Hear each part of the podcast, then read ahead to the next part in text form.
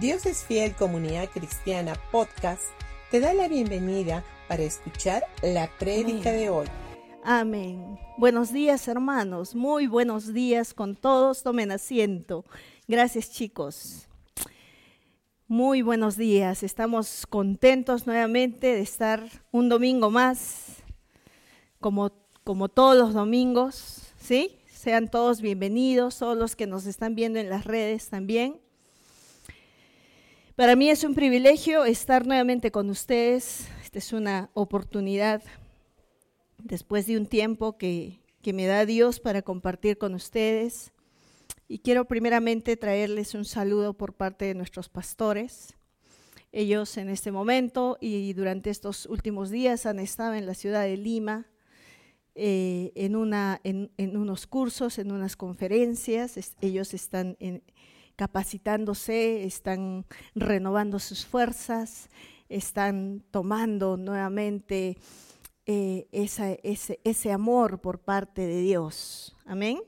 Y eso es bueno para nosotros como iglesia. Es bueno para nosotros como ovejas, eh, porque también eso que ellos están recibiendo en este momento va a venir a nosotros. Así es que estemos dándole gracias a Dios, orando por ellos, para que este tiempo sea un tiempo de refrigerio en el Señor para nuestros pastores. Amén. Amén. Y el día de hoy yo quiero compartir con ustedes un tema que eh, Dios ha estado hablándome a mi corazón por, por varios meses ya desde el mes de agosto en el que yo tuve la oportunidad de participar en una conferencia de mujeres que se llevó a cabo acá en, la iglesia Mar Adentro. Y justamente en esa conferencia eh, eh, se estuvo hablando de este tema que hoy día quiero compartirles. Amén. Y quiero que, y, y espero que el Espíritu Santo pueda hablar a sus corazones a través mío y Él puede estar revelándoles a ustedes cosas que de pronto ni nosotros mismos queríamos sacar a luz, ¿no? A veces hay cosas que, quizás eh, inconsciente o conscientemente eh, las guardamos muy, muy dentro de nosotros, pero Dios es bueno con nosotros y Él lo ve todo y Él lo sabe todo. Y, y Él quiere que de pronto nosotros demos pasos. Amén. Entonces, el tema que quiero compartirles hoy día es Dios te restaura te restituye y te recompensa. Amén. Y antes de empezar, yo estaba buscando el, significado de la palabra restaurar. Y dice restaurar en su, en su, eh, eh, en su eh, significado etimológicamente hablando, dice que es poner algo en el estado en el que estaba antes para que empiece a experimentar crecimiento.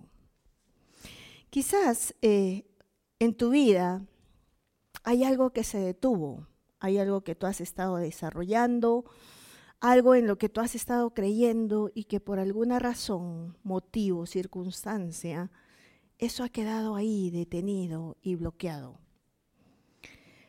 ¿Qué dice que es restaurar? Dice que es poner algo en el estado en el que estuvo inicialmente. ¿Para qué? Para que experimente crecimiento, para que mejore, para que mejore tanto que llegue hasta el punto en el cual el estado sea superior al inicial. Amén. Digan conmigo, Dios restaura. Dios restaura. Quiero llevarlos a Isaías a Isaías 57 del capítulo 15 al 18. ¿Sí? Y la palabra dice, ¿no? El alto y majestuoso. ¿Quién conoce a esa persona? ¿Quién conoce al alto y majestuoso? ¿Quién puede decir amén? Yo, yo sé de quién estás hablando. Amén. El alto y majestuoso que vive en la eternidad el santo dice, yo vivo en el lugar alto y santo con los de espíritu arrepentido y humilde. Restauro el espíritu destrozado del humilde y revivo el valor de los que tienen un corazón arrepentido. Pues no pelearé contra ustedes para siempre. Buena noticia. No estaré siempre enojado. Si lo estuviere, moriría toda la gente, sí, todas las almas que he creado. ¿Dios se enoja? Sí, pero Él no grita, Él no hace su berrinche como a veces lo hacemos nosotros. Estaba enojado, dice, así que castigué a este pueblo tan avaro. Ahorita les comento qué pasó acá. ¿Ya? Me aparté de ellos, pero continuaron por su propio terco camino. ¿Quiénes son tercos acá? Yo soy terca. Yo soy terca. Y mis hijos y César seguramente pueden dar fe de ello. ¿Sí? Me aparté de ellos, pero continuaron por su propio terco camino. He visto lo que hacen, pero aún así, ese pero me encanta. Pero aún así los sanaré y los guiaré, consolaré a los que se lamentan. Amén. Dios es bueno, Dios es bueno. Amén. Pongamos un poquito en contexto esto. Esto nos habla del tiempo en el cual el pueblo de Israel estuvo en cautiverio. En ese tiempo, eh, el pueblo de Israel estaba formado por, por dos, las doce tribus. Diez de ellas eran del norte y estas diez tribus eh, eh, fueron llevadas por, los asirios, fueron, fueron esclavizadas, estuvieron en cautivo, en cautiverio, perdón, y este, fueron sacadas de las tierras que Dios les había entregado. Las otras dos tribus, las, dos, las tribus del sur, fueron conquistadas por los babilonios. Estos babilonios, babilónicos este, destruyeron el templo, destruyeron el muro, algunas personas quedaron por ahí, pero inclusive estas personas también fueron desterradas de la tierra que Dios les había entregado. ¿Qué pasó? ¿No? De pronto ustedes están preguntando ahora, ¿y Dios dónde estuvo? Si Dios amaba al pueblo de Israel. ¿Dónde estuvo Dios? ¿no? ¿Qué ocurrió? ¿no? El pueblo de Israel en ese entonces se alejó de Dios. ¿no? En ese entonces el pueblo de Israel empezó a ya no depender de Dios. ¿no? A ya no estar en comunión con, con Dios. Ellos empezaron a agradar a otros dioses, a dioses paganos. Entonces, ¿Dios se enojó? Sí, se enojó. ¿Sí? ¿Pero por qué se enojó? Porque Él les había dicho que Él les entregaba esa tierra para que poseyeran. Y era una tierra próspera, una tierra que emanaba leche y miel. Una tierra en la cual ellos podían ser libres. Una tierra en la cual ellos no, no necesitaban nada más. Amén. Entonces, nos preguntamos, ¿entonces Dios los castigó? No, Dios no castiga. Dios es un Dios amoroso. Dios es un Dios que ha creado todo para que nosotros lo disfrutemos. Y así como este pueblo en ese tiempo se alejó de Dios, ahora en este tiempo también podemos ver que hay muchas personas que se alejan de Dios. Quizás son personas que no conozcan del amor de Dios, pero habemos otros que, a pesar de que conocemos y hemos tenido un encuentro con Jesucristo, no queremos depender de Él. No queremos someternos a Él. ¿Y qué ocurre? Estamos perdiendo. ¿Qué cosa? Las promesas. Las promesas que Dios nos ha dado a través de Jesucristo, que es sanidad, prosperidad, salvación, justicia y muchas cosas más. Y entonces ahí reclamamos, ¿no? Y decimos, ¿por qué Dios me pasan estas cosas? ¿Y qué ocurrió? Solamente el pueblo de Dios, por ellos y por su propia decisión, ellos decidieron alejarse de, Dios. Ellos decidieron ya no depender de Dios. Así es que vinieron sus enemigos y los desterraron. Los sacaron, los llevaron nuevamente a un estado de esclavitud. Amén. Pero ¿qué dice en el verso 18? Fíjense que esta es una promesa que nosotros podemos traer ahora a nuestra vida ahora, en este tiempo, en este 2022, diciembre de 2022, ya por iniciar el 2023, traemos esa promesa a nuestra vida. En el verso 18 nos dice, he visto lo que hacen, pero, pero, voy a manifestar mi amor y mi poder y los voy a sanar y los voy a guiar y voy a cambiar ese corazón de lamento, lo voy a cambiar por alegría, lo voy a cambiar por gozo. Dios va a cambiar tu lamento por gozo. Amén. Y eso lo hace ahora, en este tiempo, no antes. También lo hizo antes, pero Dios sigue siendo el mismo. Él no ha cambiado, Él no ha variado. Él sigue siendo el mismo Dios de poder y de amor que lo fue en ese tiempo. Amén. ¿Y qué nos dice en el verso 15? Volvamos a leer el verso 15. Es interesante esto, ¿no? La segunda parte dice, restauro el espíritu destrozado del humilde y revivo el valor de los que tienen un corazón arrepentido. Importante palabra, corazón arrepentido. ¿Qué significa tener un corazón arrepentido? Un corazón arrepentido no significa tener un corazón quebrantado.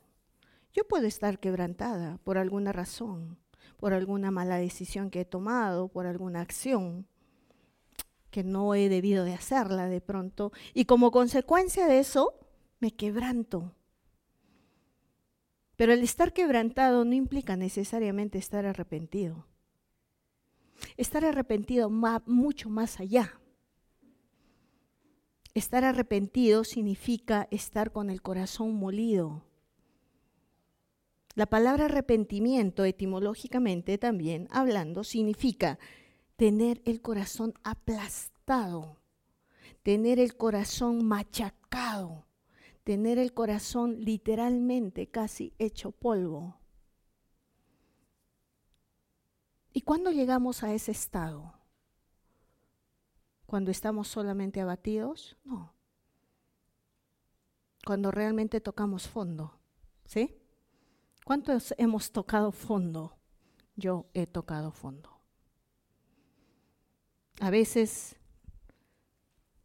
hay, temporadas en nuestra vida que no quisiéramos volverlas a tener. ¿Sí? Y Dios nos está hablando de tener un corazón arrepentido. ¿Por qué? Porque es necesario a partir de que nosotros tenemos un corazón y un genuino arrepentimiento, recién puede empezar a hacer Dios cambios en nuestra vida. Cambios profundos, no solamente por encima. Porque cuando nosotros no nos arrepentimos realmente, lo único que hacemos es tarrajear el problema y lo disimulamos. ¿Sí? Pero sigue estando ahí, en lo profundo, sigue estando ahí el problema. Entonces, Dios cuando empieza a trabajar y cuando empieza a restaurar aquello que se dañó, cuando realmente nosotros nos arrepentimos delante de Él. ¿Y qué implica arrepentirse? Humillarse. Decirle, Dios, ya no, no, no más, no, no puedo yo más con esto. Me he esforzado, he hecho, he buscado, he tocado, he caminado, estoy cansada. Amén. Y me humillo y reconozco que nada, absolutamente nada de lo que yo soy ahora lo debo a mi propio esfuerzo, ni a mis méritos, ni a mis títulos, ni a mis posesiones, ni a mi nombre, ni a mis contactos, ni a mis amigos, sino que todo se lo debo a Él. Eso es tener un corazón arrepentido. Amén. Y Dios, en medio de las dificultades que tú puedas estar pasando ahora en este tiempo, en medio de tu dolor, en medio de, de toda situación que tú puedas estar pasando en este tiempo, sabes que Dios puede empezar a hacer cosas diferentes en ti. En medio del peor día de tu vida, Él puede empezar a hacer cosas diferentes en ti. Y eso puede cambiar la historia de tu vida. Amén. ¿Por qué? Porque Dios es especialista. Dios es especialista en restaurar. Dios es especialista en tomar ese corazón molido, ese corazón hecho polvo, ese corazón machacado, ese corazón que estaba lleno de orgullo. Es especialista en traerlo y empezar a tomar esos trozos rotos y empezar a formar esa vasija hermosa que Él ya diseñó desde antes de que tú nacieras. ¿Sabes que tu nombre está escrito en la palma de la mano de Dios? Incluso desde antes que tú nacieras. ¿Sabes que tu propósito ya está escrito? Entonces Dios puede empezar a hacer ese propósito realidad en tu vida. En ese día tan oscuro puede hacerlo. Amén.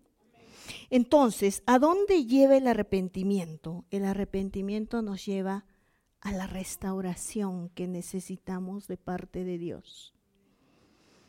Pero esa restauración profunda, no te estoy hablando solamente de una restauración de decirle ya y todo se soluciona, no, no te estoy hablando de eso, te estoy hablando de que tú entiendas que más allá de resolver ese problema, esa circunstancia que tú estés teniendo ahora, en este, en este tiempo, tú necesitas hacer cambios, pero cambios en tu corazón, cambios en tu espíritu.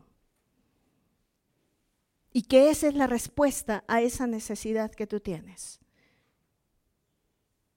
No te estoy hablando de cambios superficiales. No te estoy hablando de soluciones nada más a problemas. Te estoy hablando de cambios profundos en tu vida.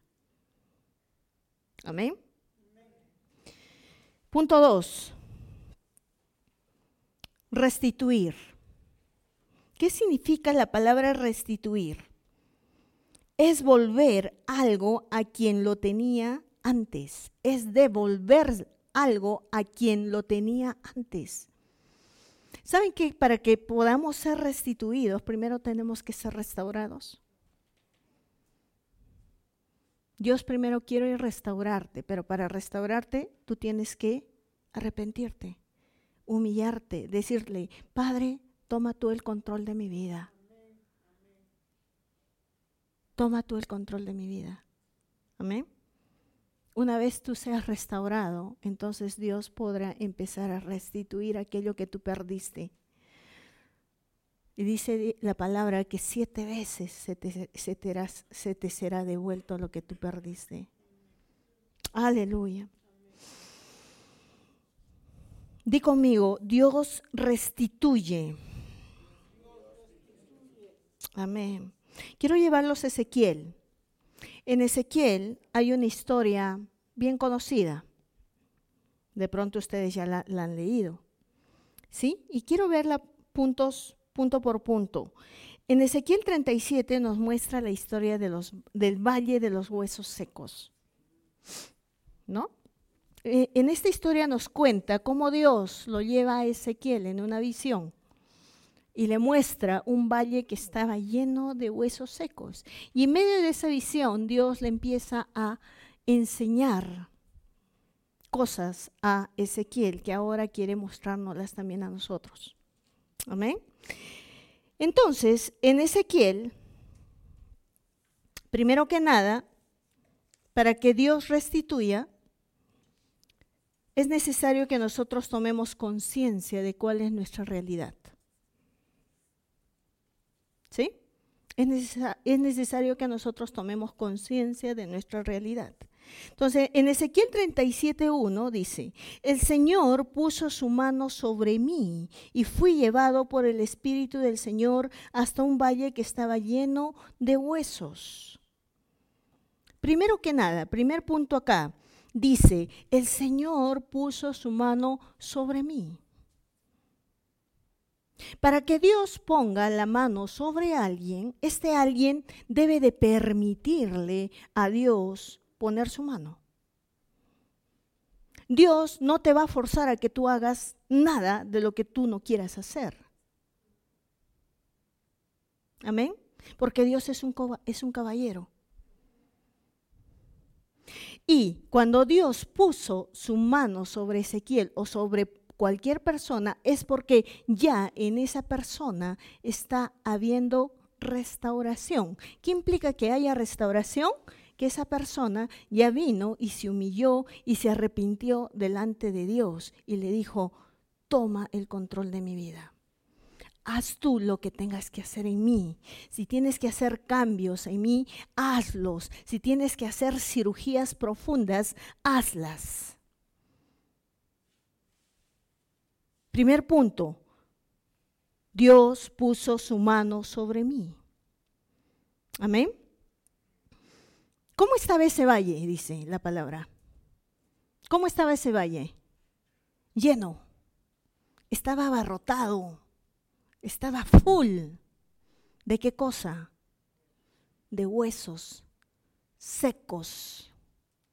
¿Para qué sirven los huesos secos? ¿Nos servirá para algún hueso seco? Y era un valle lleno de huesos secos. La pregunta es, ¿cuántos valles de huesos secos estamos teniendo ahora en este tiempo en nuestras vidas.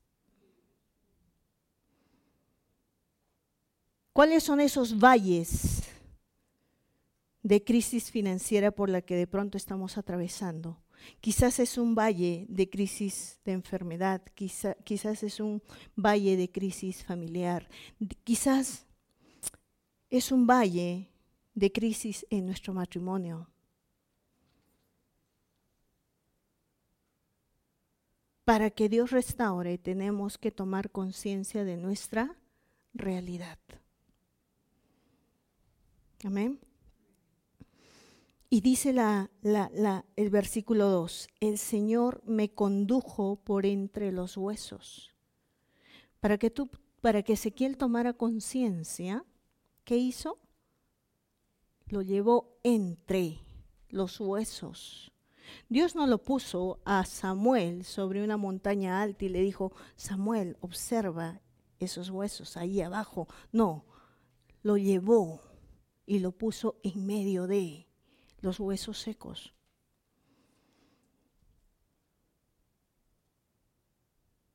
Tomar conciencia de nuestra realidad.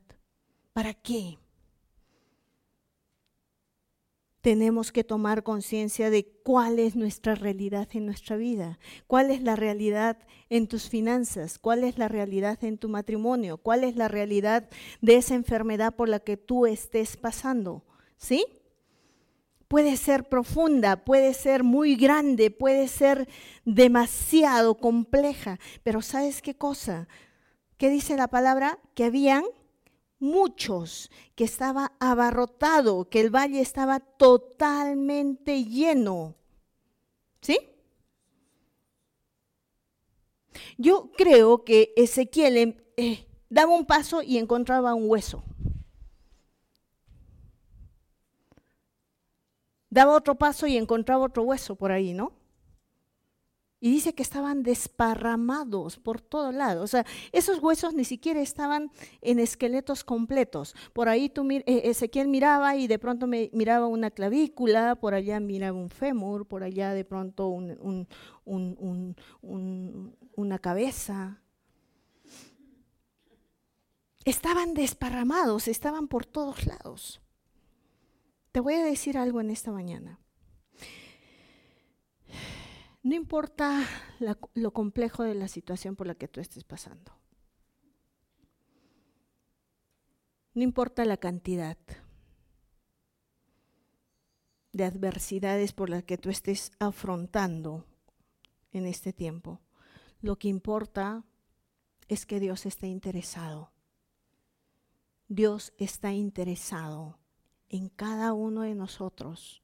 Dios está interesado en restituir aquello que has perdido. Amén. Ahora bien, acá viene otra promesa.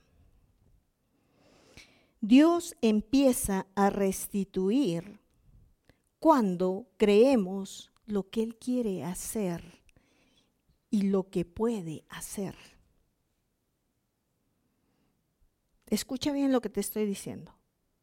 Dios empieza a restituir cuando nosotros, simples humanos, creemos lo que Él quiere hacer y puede hacer en nuestras vidas. ¿Qué pasaba? Vamos al verso 3, por favor. En el verso 3 dice, luego me preguntó, ¿quién le preguntó? Dios. Luego me preguntó, dice Ezequiel, Hijo de hombre, ¿podrán estos huesos volver a convertirse en personas vivas? Oh Señor soberano, respondí. Solo tú sabes la respuesta. Miren la pregunta que Dios le hizo a Ezequiel. Si tú fueras Ezequiel y Dios viniera, te dijera, Daniel, ven, ven, ven Daniel, te dice, ven, te quiero hacer una pregunta. Y Daniel me dice, sí, sí, sí, señor, ¿qué pregunta quieres hacerme? ¿No? ¿Podrán estos huesos volver a convertirse en personas vivas? ¿Qué le responderías tú a Dios? Ponte en el zapato de, Ezequiel, a ver, ponte ahí en, ese, en, ese, en esa circunstancia, en medio de los huesos, en ese valle lleno de huesos. ¿Qué nos dice, qué nos dice el criterio común, el sentido común? ¿Qué te dice?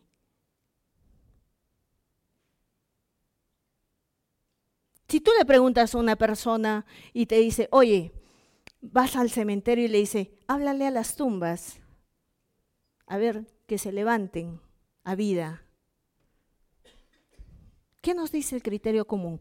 ¿Será posible que haya vida en medio de esos huesos? Hay la mínima esperanza para nosotros que haya, que se pueda levantar vida de esos huesos secos, que no sabemos ni siquiera si están completos o no. Yo creo que ni siquiera un médico, Melissa está acá, nos podría decir, estás loco, ¿no? Eh, es imposible que acá pueda haber vida. Eso huele a muerte, nada más. Acá solamente hay muerte. Amén.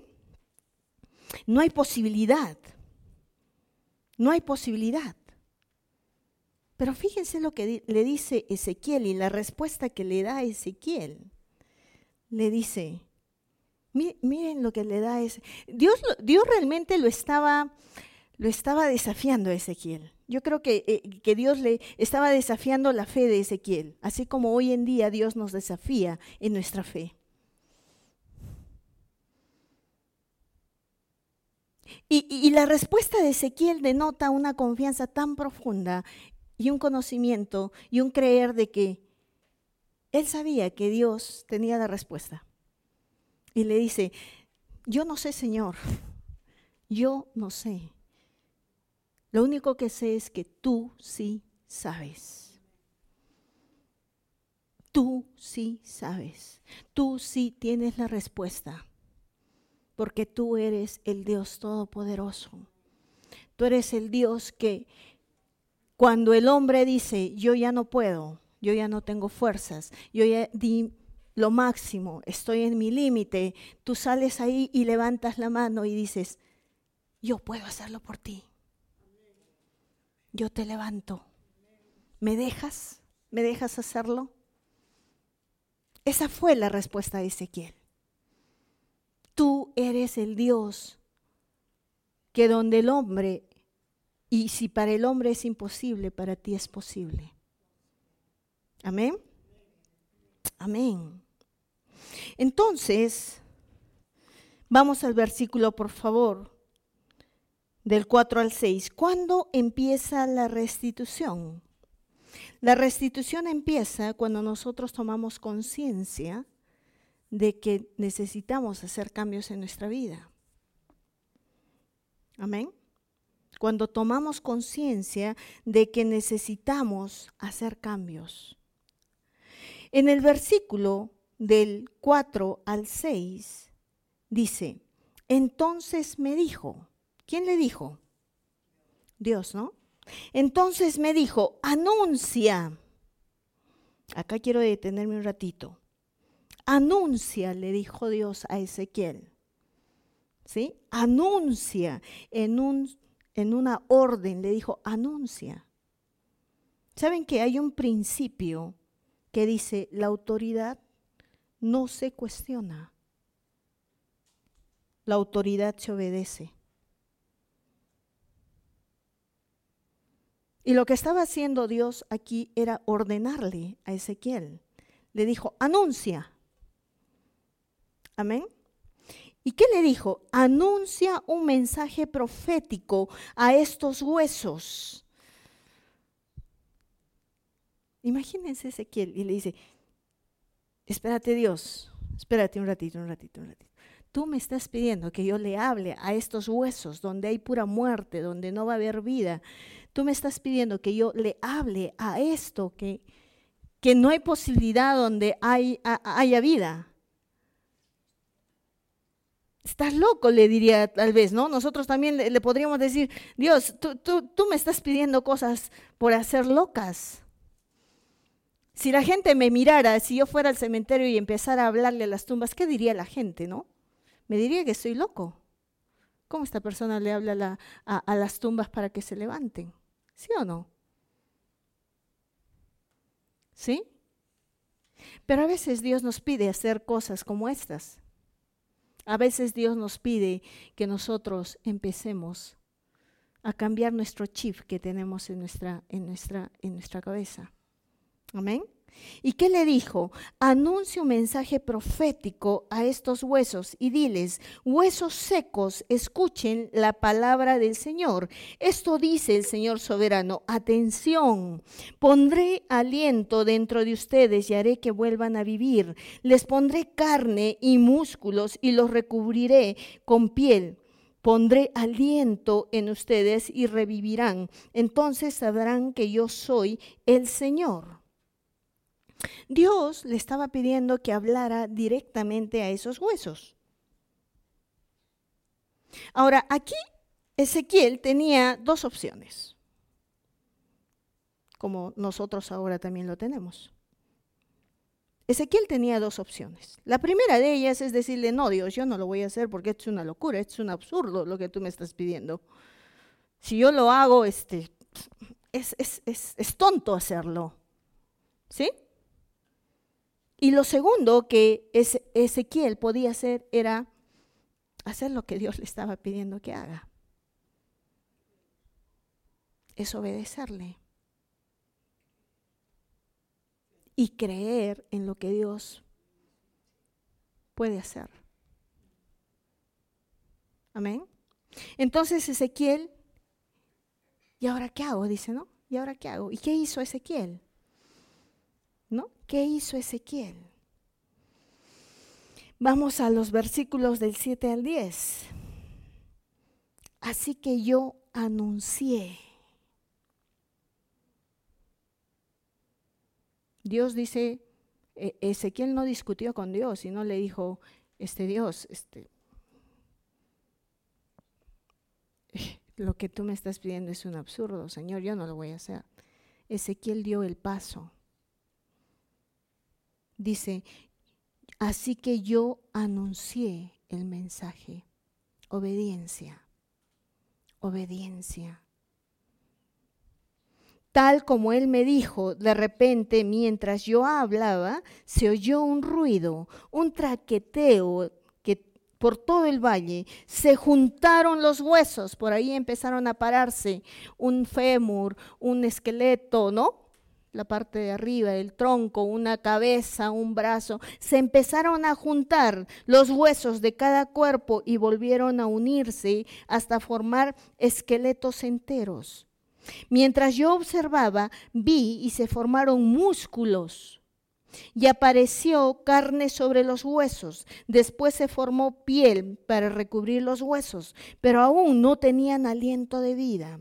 Luego me dijo, hijo de hombre, anuncia nuevamente, anuncia un mensaje profético a los vientos, anuncia un mensaje profético y di, esto dice el Señor, soberano, ven, oh aliento, ven de los cuatro vientos y soplen estos cuerpos muertos para que vuelvan a vivir.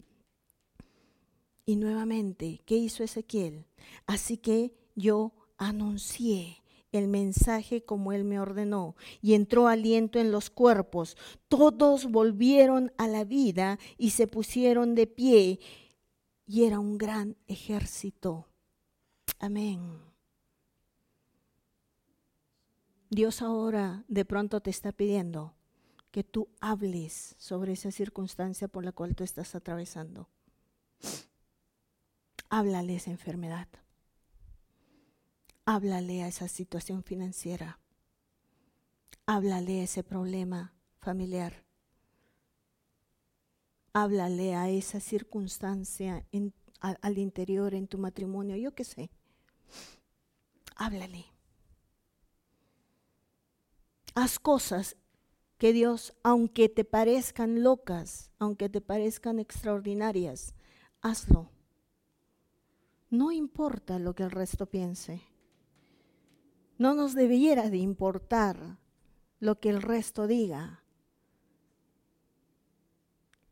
Lo único que debería de importarnos es lo que Dios dice de tu circunstancia, lo que Dios dice de esa situación.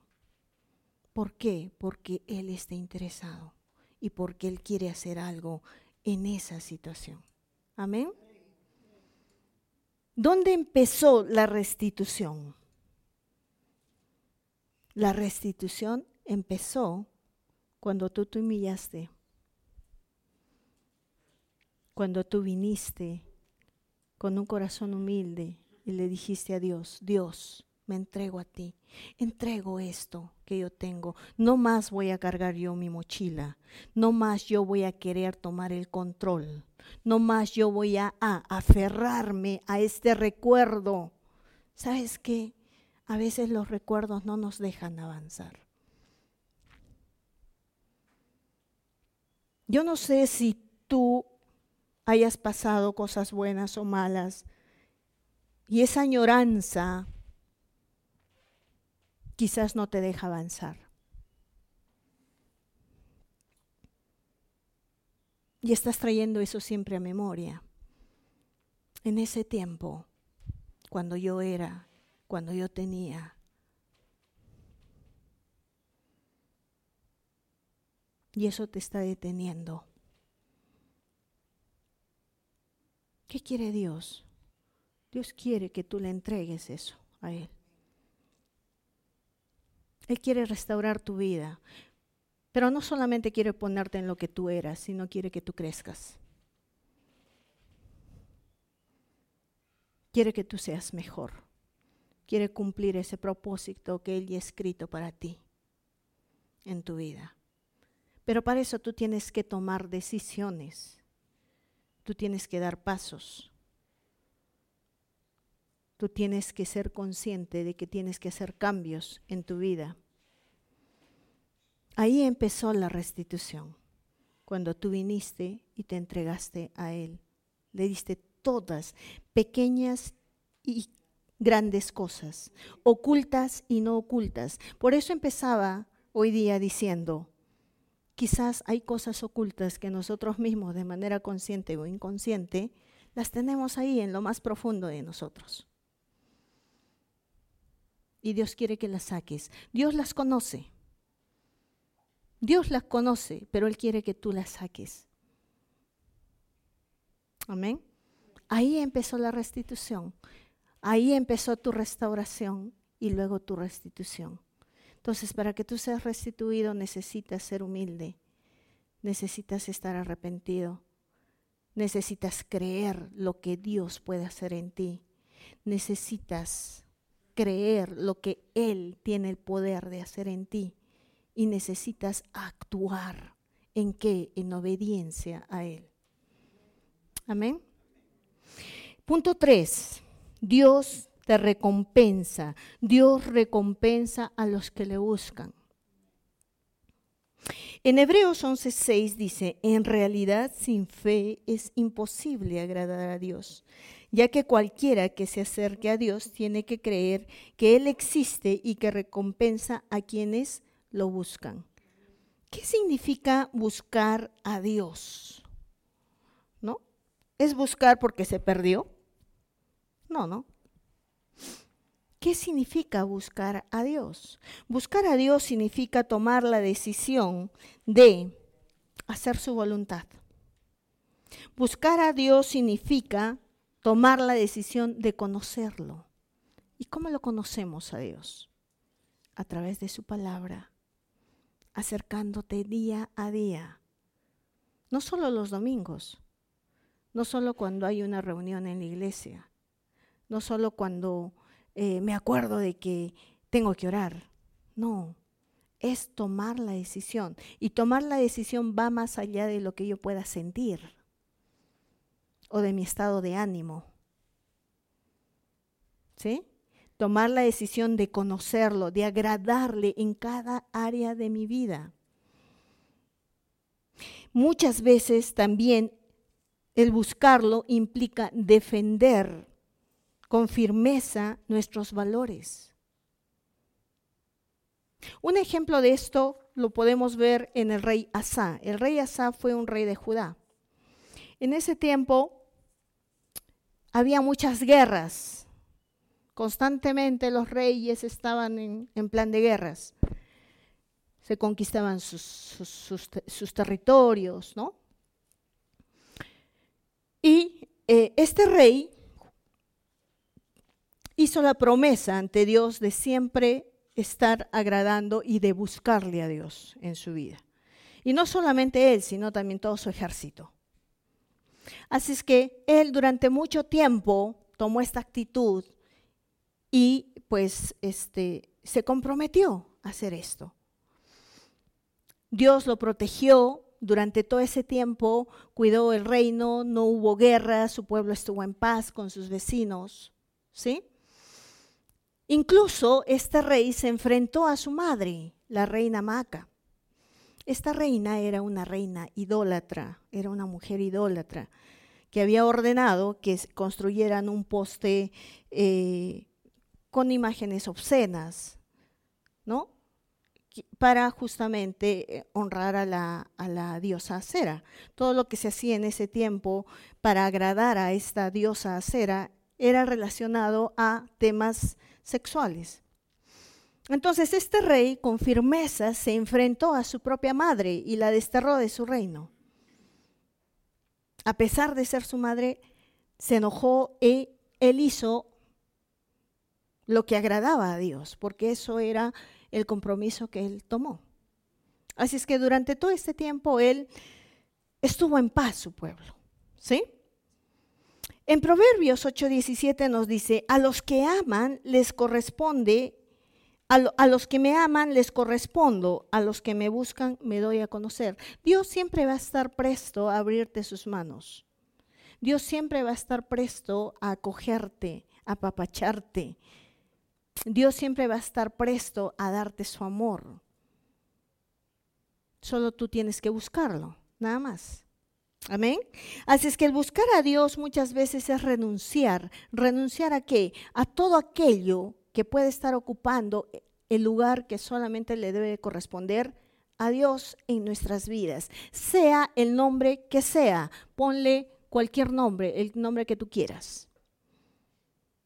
sea esposo, sea hijo, sea trabajo, sea estudios, sea juego, sea lo que fuese. ¿Sí? Es renunciar a eso y buscar estar siempre en presencia de nuestro papá. Lamentablemente la Biblia dice que este rey inició bien, pero terminó no, no, no, no tan bien. ¿No? ¿Por qué? Porque después de muchos años de vivir confiadamente en Dios y bajo la protección de Él, pues giró los ojos, así como fue con el pueblo de Israel.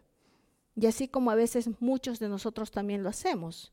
Cuando las cosas nos empiezan a ir bien, empezamos a pensar que son cosas que las hacemos por nosotros mismos. Y empezamos a, girar nuestra vista y nuestra dependencia. ¿Sí? Entonces, ¿qué ocurrió? Ya Dios ya, ya salió de la cobertura de Dios. Vinieron sus enemigos.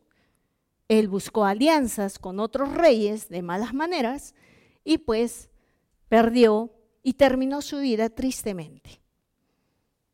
¿Sí? Terminó su vida alejado de Dios. Por eso es necesario que nuestra dependencia sea constante, que nuestra búsqueda de agradar a Dios sea un constante, porque ahí vamos a tener las promesas y la protección de Dios vigentes para nosotros. Las recompensas que Dios tiene para nosotros. Amén. Y te estoy hablando de que esto es vital para nosotros. ¿Cuántos de nosotros hemos dejado de comer ayer? ¿Cuántos no nos hemos alimentado, no hemos tomado alimentos físicos el día de ayer o hoy día? ¿Hay alguien que no ha comido hace un día, dos días? Yo creo que ninguno. ¿Por qué? Porque eso es vital para nuestro cuerpo físico, ¿no es cierto? Si no, nuestro cuerpo físico empieza a deteriorarse. ¿Cuán mayor es nuestro alimento espiritual? Porque nosotros somos espíritu. Así es que te estoy hablando de ese grado de importancia que deberíamos de darle a nuestra dependencia de Dios y a nuestra búsqueda hacia Él. No podemos estar ni un solo día fuera de Él. No podemos estar ni un solo día de tomar contacto con nuestra fuente. ¿Estamos de acuerdo? De esa dependencia te estoy hablando. Es vital estemos, que estemos ahí, frecuente, permanente y constantemente. Amén. En Salmos 91, y esto es hermoso, en Salmos 91 del 14 al 15 dice, yo lo libraré porque Él se acoge a mí. ¿De quién es responsabilidad? Pon tu dedo y, mía. Mía. Dice, yo lo libraré porque Él se acoge a mí. Lo protegeré porque reconoce mi nombre. Y reconocer su nombre no solamente es en la iglesia. El reconocer su nombre no solamente es en mi familia, con mi esposo, con mis hijos. El reconocer su nombre es donde tú vayas, en tu trabajo, en tu empresa, con tus clientes, con tus amigos, con tu vecino. Cuando estás manejando y alguien se te cruza por el camino y te dice una mala palabra, ahí estás reconociendo el nombre del Señor también. ¿Me entienden? Amén. Él me invocará y yo le responderé.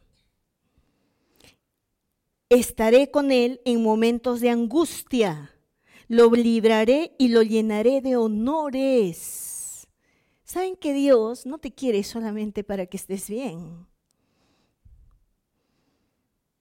¿Qué significa honores? Es estar arriba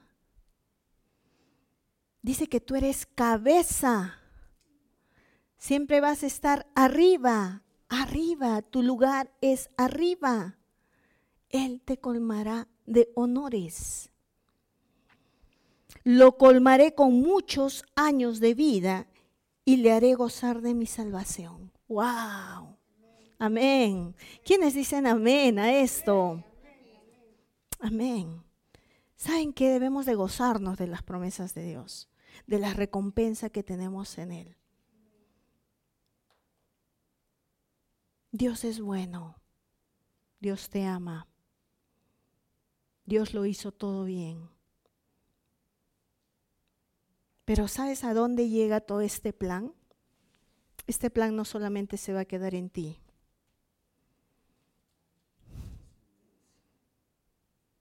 Va a ir a tu descendencia.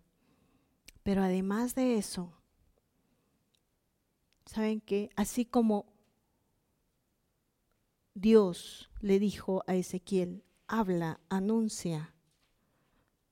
Si Ezequiel no hubiese hablado, ¿qué hubiese pasado con esos huesos? Nada. Si Ezequiel no hubiese anunciado, ¿qué hubiese pasado con esos huesos? Nada, seguían siendo huesos secos. Dios te quiere usar. Dios quiere que tú seas bendición. Dios quiere que tú te extiendas a personas que están a tu alrededor. No solo a tu familia, sino a personas que estén a tu alrededor y que de pronto estén pasando circunstancias iguales o peores a la tuya. Dios quiere usarte. Dios necesita tus manos Dios necesita tu boca. Dios necesita tus pies. Dios necesita que tú te extiendas en tu dar. Amén. Dios es bueno. Dios es bueno siempre.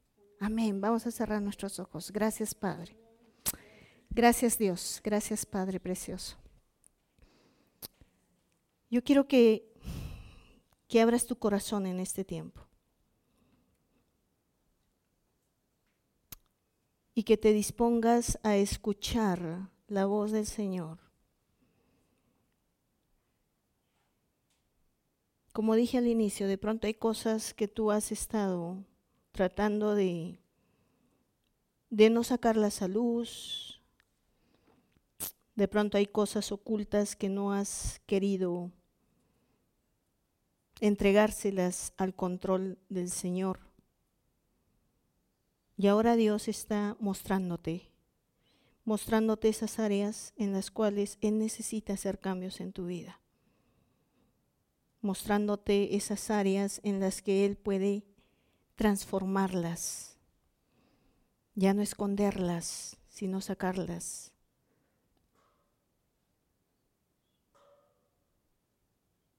Toma decisiones. Toma decisiones. Escucha lo que Dios quiere y te pide que tú hagas en este tiempo. Dios, estamos convencidos de algo en el nombre de Jesús, que este tiempo es el tiempo de restitución del Señor. Es el tiempo de lo bueno de Dios. Es el tiempo de bendiciones desatadas de parte tuya. Es el tiempo en el que vamos a ver cosas grandes, poderosas de tu parte. Cosas que tú ya has provisto para cada uno de nosotros como recompensa a nuestra absoluta dependencia de ti. Creemos que tú estás ahora hablando a nuestros corazones y mostrándonos esos valles de huesos secos en nuestras vidas, donde tu amor, tu gracia y tu misericordia puede producir vida. Lo creemos así, Señor, porque tú eres el Dios que hace lo imposible posible, Padre. Gracias, Dios, en el nombre de Jesús. Amén.